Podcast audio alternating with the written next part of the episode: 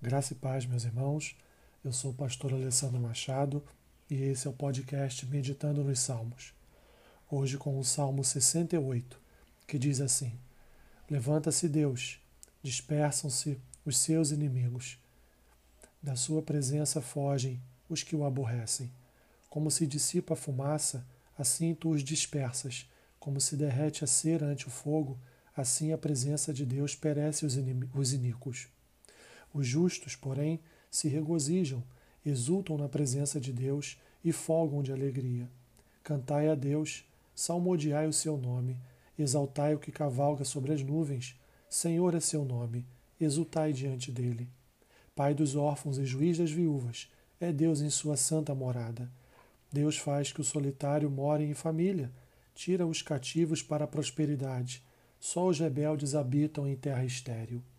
Ao saíres, Ó Deus, à frente do teu povo, ao avançares pelo deserto, tremeu a terra. Também os céus gotejaram a presença de Deus. O próprio Sinai se abalou na presença de Deus, do Deus de Israel. Copiosa chuva derramaste, ó Deus, para a tua herança, quando já ela estava exausta, tu a restabeleceste.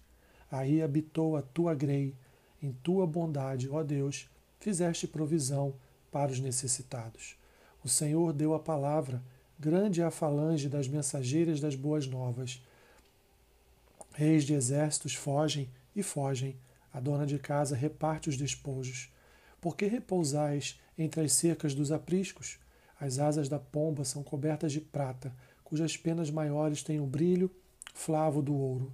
Quando Todo-Poderoso ali dispersa os reis, cai neve sobre o monte Zalmon.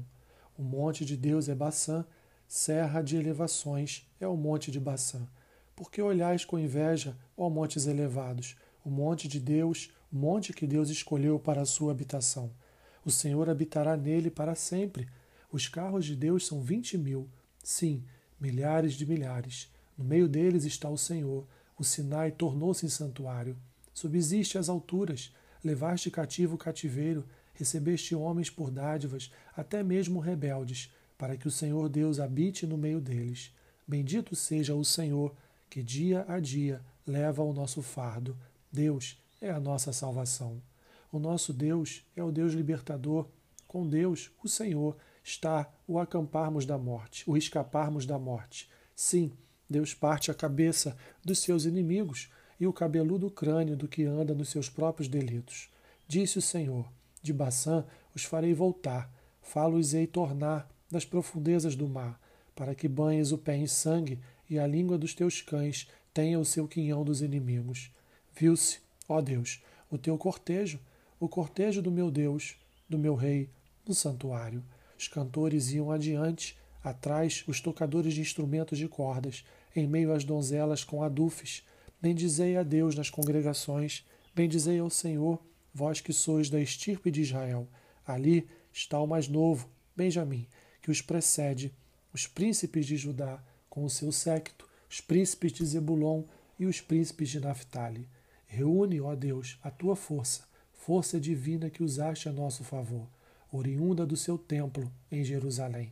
Os reis te oferecerão presentes. Reprime a fera dos canaviais, a multidão dos fortes como touros e dos povos como novilhos. Calcai aos pés os que cobiçam barras de prata dispersa os povos que se comprazem na guerra. Príncipes vêm do Egito, a Etiópia corre a estender mãos cheias para Deus. Reinos da terra, cantai a Deus. Salmodiai ao Senhor, aqueles que em cima os céus, os céus da antiguidade, eis que ele faz ouvir a sua voz, voz poderosa. Tributai, glória a Deus. A sua majestade está sobre Israel e a sua fortaleza nos espaços siderais. Ó Deus, Tu és tremendo. Nos teus santuários, o Deus de Israel, ele dá força e poder ao povo. Bendito seja Deus.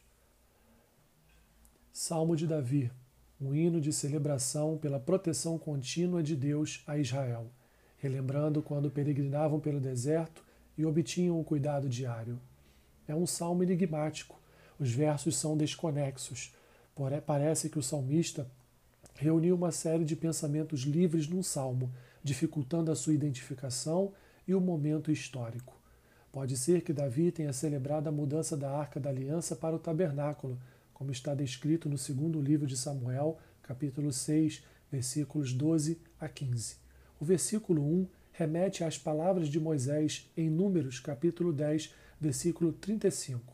Em termos gerais, o tema do salmo é a residência de Deus em Sião e seu cuidado com o povo. A arca é o sinal da presença de Deus no meio de seu povo representando não só o sustento, mas também a proteção contra os inimigos. Assim, todos se alegram e celebram sua presença. Os justos devem louvar a Deus, pois ele é bondoso e misericordioso, cuida dos necessitados, órfãos e viúvas e expulsa da sua presença os rebeldes. Os versículos 7 a 10 é uma lembrança de como Deus fez marchar seu povo pelo deserto, saindo do Sinai rumo a Canaã, para tomar posse da terra prometida por herança a Abraão. Deus tornou Israel frutífera nesta terra, garantindo seu sustento e proteção. O salmista também descreve as vitórias sobre reis gentios nos versículos 11 a 14. Deus desbaratou exércitos inimigos e distribuiu seus despojos entre seu povo. As vitórias eram anunciadas por mensageiros das boas novas, que espalhavam pelas vilas de Israel as vitórias nas batalhas. Deus escolheu a sua habitação, local de sua morada, como está descrito nos versículos 15 ao 18. Ali seria o destino da arca, o Monte Sião, o monte de Deus. Dali, através da arca, Deus transmitiria a sua presença no meio do seu povo. Com sua presença no meio do povo, Deus protege e guarda todos eles contra os seus adversários. Os inimigos do povo são os inimigos de Deus. Ele carrega todo o peso de Israel dia a dia. Nos versículos 24 a 27, vemos um grande cortejo para celebrar a Deus, Rei do povo. No seu santuário, os cantores cantam o versículo 26 como um refrão, festejando os cuidados de Deus. As derrotas dos inimigos gentios serviriam como um fator de transformação tal que eles viriam no futuro a adorar ao Deus verdadeiro. O Senhor daria testemunho de si mesmo ao derrotar os inimigos de Israel, conduzindo-os a reconhecê-lo como o Senhor de toda a terra. O salmista termina o salmo nos versículos 32 a 35, convidando todos a cantar a Deus, um chamado para que toda a terra louve ao Senhor, reconhecendo que a majestade de Deus está sobre Israel, a quem ele deu força e poder e estabeleceu a sua morada. Bendito seja Deus. Aplicações do Salmo. Primeira, a presença de Deus no meio de seu povo garante sustento, mas também vitória sobre os adversários. Segunda, Deus cuida do necessitado, mas rejeita o rebelde. Terceira, Deus é fiel e cumpre as suas promessas. Quarta, o seu cuidado com seu povo é um testemunho e luz para os gentios.